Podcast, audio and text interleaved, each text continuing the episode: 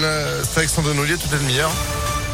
Bonjour Sandrine. Bonjour Phil, bonjour à tous. À la une, un nouveau conseil de défense aujourd'hui à l'Elysée. C'est le troisième depuis le début de l'invasion russe en Ukraine. Hier, la ministre des Armées, Florence Parly, a annoncé l'accélération du déploiement de renforts de militaires français dans les pays baltes ainsi qu'en Roumanie. Sur le terrain, l'armée ukrainienne annonce l'arrivée de troupes russes à Kharkiv, la deuxième ville du pays. Elles auraient euh, attaqué un hôpital. À Lyon, Grégory Doucet refuse une demande de rendez-vous de l'ambassadeur de la Fédération de Russie. La demande avait été faite avant l'invasion russe, selon le progrès. Le maire de Lyon juge la demande de l'ambassadeur nulle et non avenue. Il redit son intention de mettre tout en œuvre pour accueillir dignement les réfugiés ukrainiens. Bonne nouvelle à Vienne, Saint-Romain-en-Galles et Sainte-Colombe. L'eau est revenue hier soir au robinet d'une centaine de foyers. Elle avait été coupée dans l'après-midi à cause d'une casse sur le réseau d'eau potable. L'agglomération précise quand même qu'il y aura une autre coupure dans les jours à venir. Une nouvelle intervention est nécessaire. Des billets de train Lyon-Paris à 5 euros. C'est le bon plan proposé par la SNCF à l'occasion du lancement des Ouigo Lent, des lignes classiques assurées par des voitures corail rafraîchies qui assureront la liaison entre Lyon-Perrache et Paris-Bercy à partir du 11 avril. Des billets à 5 euros qui seront mis en vente aujourd'hui et demain. Euh, Sandrine, des, des Ouigo lents Oui. C'est-à-dire vous mettez beaucoup plus de temps ah. pour aller jusqu'à Paris. On met trois jours. Voilà. mais bon, 5 euros. Oui, non, mais, mais tu mets trois jours. Et que tu pars pour le week-end, tu te fais arriver, tu fais les tours.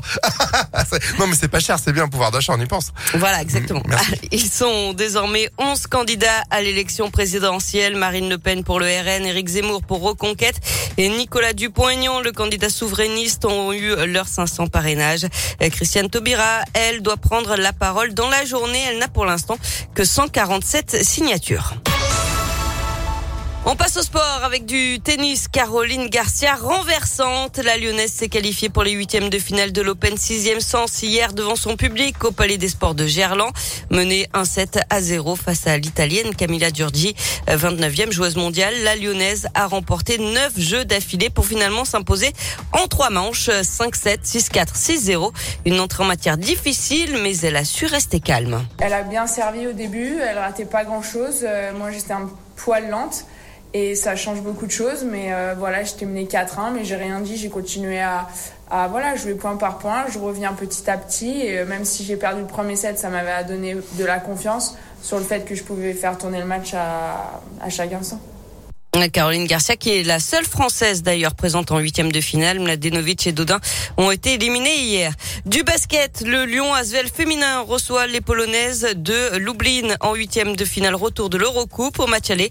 La semaine dernière, les Lyon avaient arraché le match nul 66 partout. La qualification se joue donc ce soir à Madobonnet à 20h. Enfin en foot, la logique a été respectée en Coupe de France. Nice file en finale après avoir éliminé Versailles, club de quatrième division 2 à 0. Ce soir, Nantes reçoit Monaco dans l'autre demi-finale. Merci beaucoup. À Versailles, il n'y a pas démérité face à Nice. Euh, voilà, c'était euh, le petit pousset, sont, sont plutôt beaux. Pas trop mal sortis, j'ai envie de dire. Mais ouais. Merci Sandrine. Vous êtes de retour à 7h À tout à l'heure. Allez, l'info continue, impactfm.fr. 6h34.